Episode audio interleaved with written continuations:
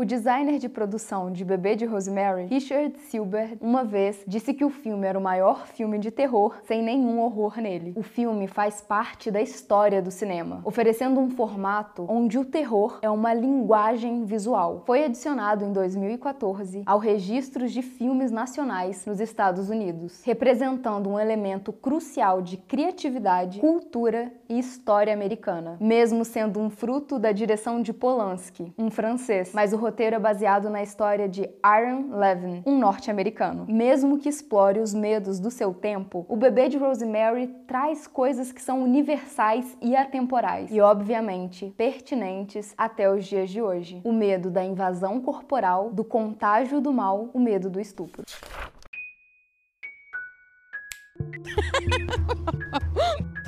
Bem-vindos a mais uma sessão do Clube Excêntricos. Eu sou a Mia, vocês são vocês. Eu tô falando isso agora quase como é, sem controle, porque vocês ficaram falando ah, vocês são vocês, Mia, hahaha. e aí me iludi, achei que vocês gostavam, fiz mais uma vez e agora não consigo parar. Olha o monstro que vocês criaram. Para alimentar esse monstro, por favor, vejam se vocês podem se tornar membros desse canal maravilhoso, não é mesmo? A gente tem várias modalidades no nosso clubinho, mas se você não puder contribuir financeiramente, não tem problema o clube é para todos. Ajuda bastante se você assistir um vídeo do clube após esse, ajuda bastante. Se compartilhar, ou ajuda mais ainda, curtir, deixar um comentário, e nem sei o que eu posso fazer para te agradecer. Sei sim fazer mais vídeos. Inclusive, tem vídeo todos os dias esse mês. Eu acho que vocês já sacaram isso, que essa promessa não foi vã. Fiquei sabendo que tivemos contribuições no Pix.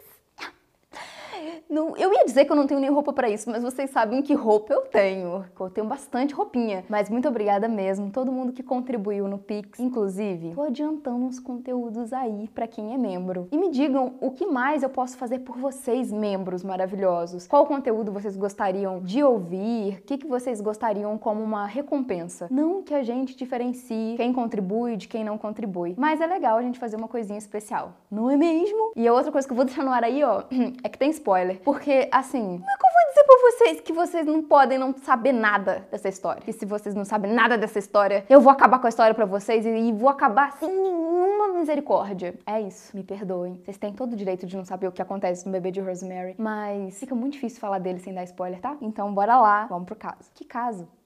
Vamos pro filme. Em um momento crucial do bebê de Rosemary, de 1968, Rosemary Woodhouse, interpretada pela Mia Farrow, eu vou tirar o sorriso nesse exato momento porque é uma parte realmente tensa do filme. Ela é estuprada por Satanás. I don't want it to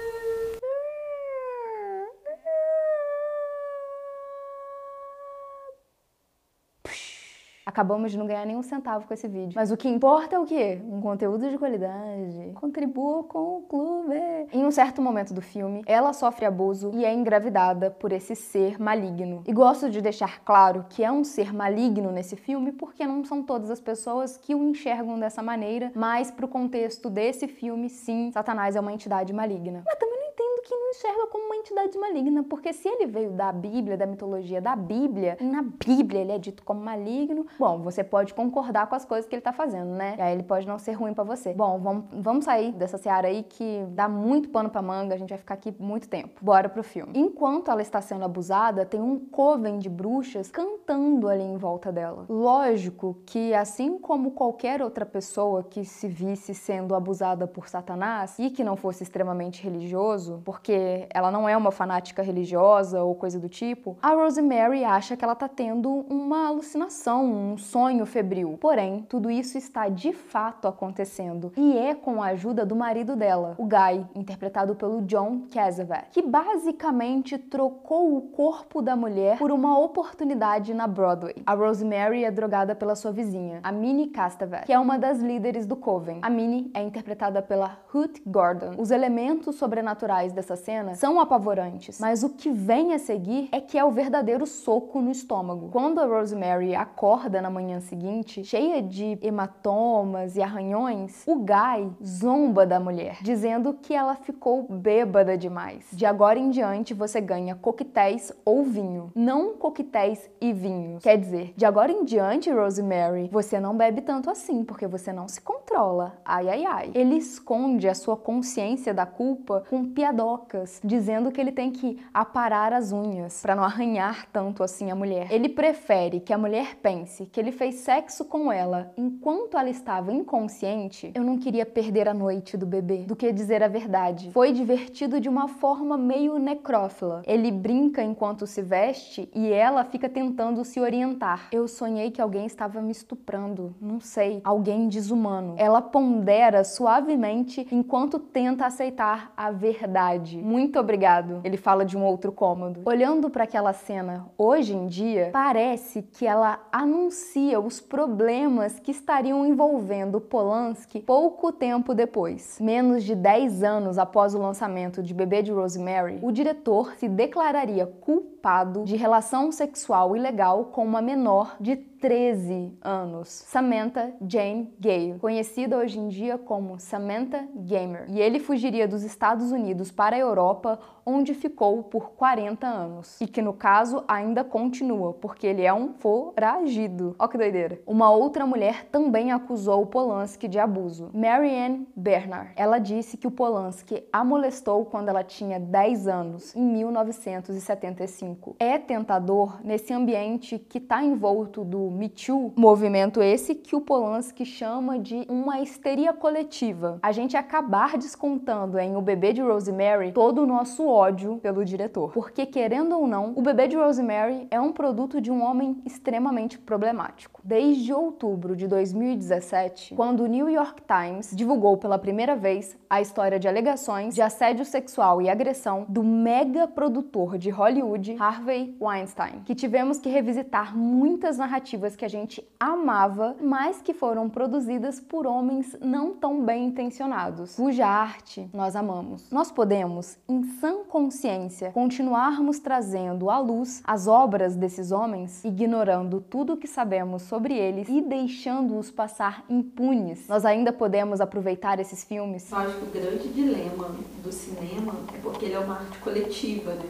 Não é um trabalho de uma pessoa só. Ele não é um pintor que tá pintando sozinho, né? Teve aí um monte de gente nessa produção, teve vários atores. 200 pessoas na produção. Então não é um filme só dessa pessoa. É, porque eu acho que traz a ideia de que o diretor é o dono do filme. Tudo bem, a adaptação desse roteiro é do Polanski, mas é uma adaptação de uma obra que já existia. A gente tem o produtor do filme, a gente teve a pessoa que fez a captação de áudio, a gente tem o design de produção, a gente tem figurinista, maquiador, tem a Mia Farrow, o John Cassavetes, tem várias pessoas ali dentro daquele filme que o trabalho precisa ser reconhecido mas ao mesmo tempo, é, pode, é um filme de estuprador, né? É um filme de uma pessoa que não merece ser assistida. Acho que a gente escolhe quem a gente quer ser severo. O Polanski a gente escolheu odiar, mas, por exemplo, Las von ele tá passando impune aí por muito tempo, né? E a gente fala pouco quão lixo ele é. Eu acho que a gente preferiu deixar de idolatrar ele, tipo, nossa, um grande diretor, e só silenciar, né? É, aquela coisa assim, ah, Las von né? Vou ver o filme dele, mas assim, é, Las von.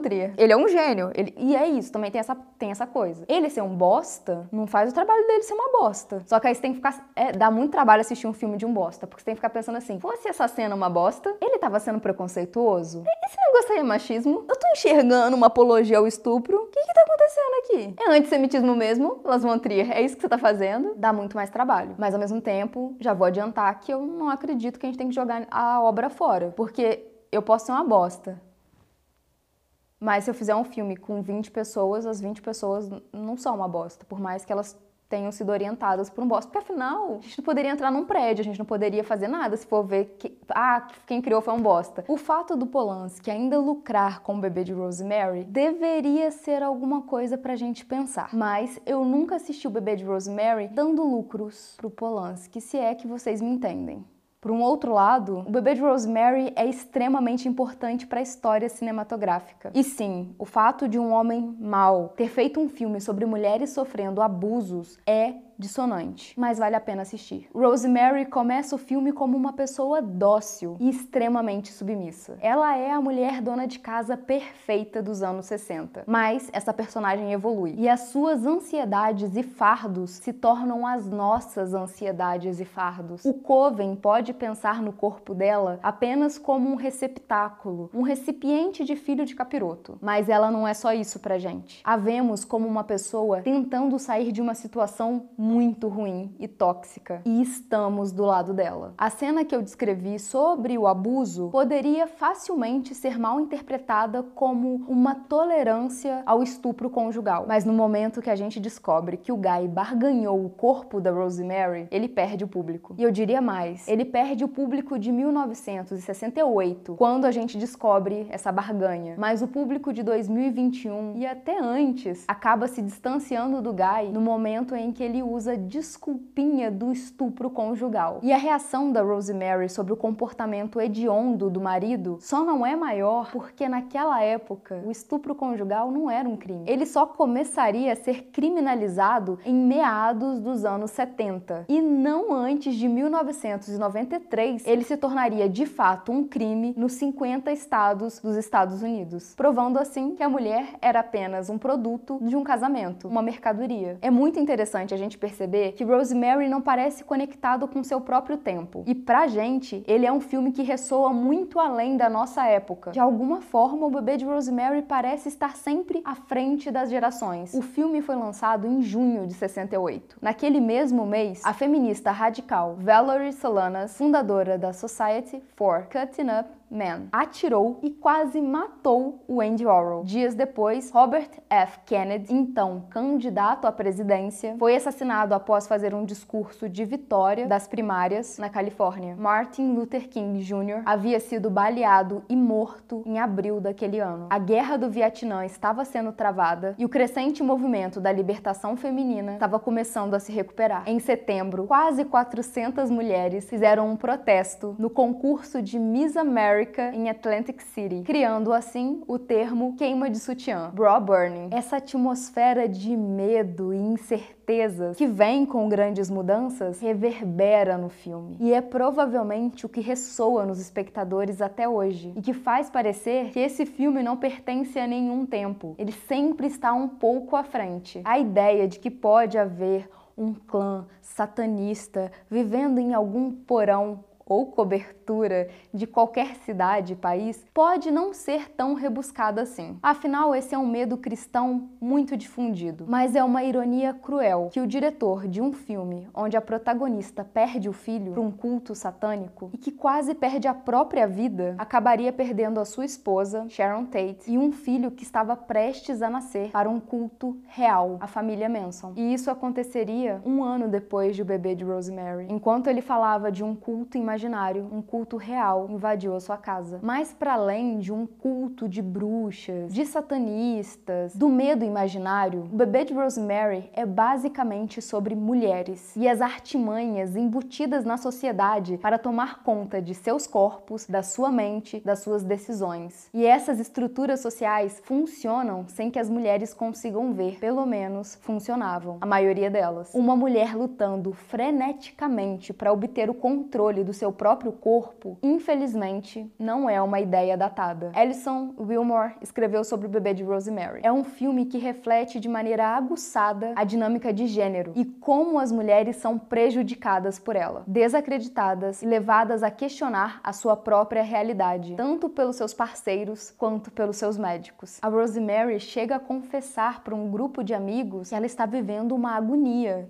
e a principal fonte dessa agonia é o seu obstetra, o Dr. Sapenstein, vivido pelo Ralph Bellamy, que diz que os sintomas que ela está sentindo vão passar em um ou dois dias. Calma, querida, você não sabe o que você está vivendo. É no seu corpo, mas quem sabe sou eu. Só que, assim, acontece que esse obstetra está envolvido com um culto satânico. Olha que beleza! Só que o triste fato é que não seria nem um pouco difícil de acreditar que esse obstetra não tinha nada a ver com culto satânico e que seria simplesmente um homem dizendo a uma mulher que ela não sabe o que está acontecendo em seu próprio corpo, ora horas. Nada diferente da realidade. Agora tá reclamando porque ela tá, tipo, parecendo que tá sendo sugada por um bebê vampiro? Lida aí. Quando o Guy tenta convencer a Rosemary de comer um mousse de chocolate que a Minnie fez para ela, para drogá-la, primeiro ele começa bajulando. Depois, ele começa a zombar, que é uma dinâmica que muitas mulheres vivem dentro de seus relacionamentos, que ou você aceita ou você é idiota. A Rosemary chega a comer o mousse, nham, nham, nham, mas ela, ó, no guardanapo. Então ela não é drogada. Pelo menos não completamente, né? Porque deve ter batido alguma onda só de ter botado o um negócio dentro da boca. Só um pequeno adendo que eu gostaria muito de inserir nesse vídeo é que parece que as pessoas acham que a Rosemary está perguntando o tempo todo como ela está, né? Porque a todo momento tem alguém dizendo alguma coisa sobre a aparência dela. Nossa, seu cabelo ficou horrível. Nossa, mas você tá tão cadavérica. Ai, menina, você tá com a cara de doente. Você tá bem? Nossa, tá horrível. Você viu sua cara hoje no espelho? A vontade de perguntar para as pessoas, alguém fez essa pergunta? É bom dia, como eu estou? Me diga como estou de aparência? Eu não sei, mas parece que a direção do filme está desafiando a Rosemary a revidar, porque é o tempo inteiro. Ela tem que lidar com alguma opinião de alguém, alguém tentando tomar alguma decisão por ela ou invalidando alguma coisa que ela fez. Parece que a direção do Polanski está querendo que a Rosemary comece a berrar com as pessoas. Nada demais, né, pessoal? Você chega na casa de alguém, a pessoa olha assim: "Nossa, eu preferia seu cabelo daquele outro jeito. Olha, que legal. É, compra uma peruca, usa você. Você acredita que eu é porque eu quis? Porque eu já não gostava mais de como tava? Não, é, deixa eu, deixa eu te explicar. Eu não tava histérica, não tava louca. Eu decidi. E eu fico pensando assim, principalmente quando alguém fala quando você corta o cabelo, tipo assim, ah, eu preferia antes. É, você acha que eu vou grampear meu cabelo de novo na minha cabeça? Eu já cortei. O que, que a sua opinião serve agora? Pra eu pensar melhor, né? Pra eu nunca mais cortar meu cabelo porque você não gostou. Tem gente que, assim, a pessoa não tem que morrer porque eu não gosto de desejar a morte pros outros, mas a pessoa podia, né? Não sei, desaparecer por um tempo, ir pra uma ilha. A gente tem que normalizar no dia do aniversário da pessoa passar a desejar o bom senso, que é pra ver se. Ai, se rende, né? Se dá pro ano inteiro. Sim, vou desejar bom senso. No Natal, no Ano Novo, no aniversário. Quem sabe assim? Não importa quanta liberdade você dê ao filme e quantas justificativas feministas você coloque nele, é difícil negar o grande elefante branco que temos aqui na sala, né? Que essa linda história cheia de nuances e empatia, como a protagonista feminina, foi escrita por um cara que abusou de crianças, não é mesmo? É mesmo. Se você assistir esse filme, é algo que você tem que ponderar, especialmente em cenas que envolvem sexo consensual, porque pode ser que não seja, tudo bem? Viu filme de homem problemático? Presta muita atenção nas cenas de sexo. Pode ser que você esteja vendo uma cena que tolere o estupro, tá bom? Só que apesar disso tudo, eu considero, e isso é uma opinião minha, né? Eu vou continuar vendo o bebê de Rosemary. Eu considero que esse filme não deveria ser enterrado. Porque sem ele, talvez a gente não tivesse Babadook, Hereditário, e aí vai. Onde a jornada na psique da protagonista feminina é que dá o tom do terror. É a peça central na história. E isso tem muito a ver com o bebê de Rosemary, não tem como a gente negar. E por fim, o bebê de Rosemary nos deixa com uma imagem perturbadora. Uma Rosemary tendo que confrontar o Coven sobre o sequestro do seu bebê. E ela é convidada a embalá-lo para ser a sua mãe. Ela resiste no início, mas depois ela se aproxima e, olhando para o filho, que a gente nunca vê no filme, ela sorri numa espécie de aceitação horripilante do seu destino. No final, o papel social que escreveram para ela será cumprido. É isso. Um beijo e tchau. Que é difícil mesmo esse final. Mas é ótimo, porque não tem como escapar às vezes da sociedade. Muitas mulheres não escaparam. Tchau, gente.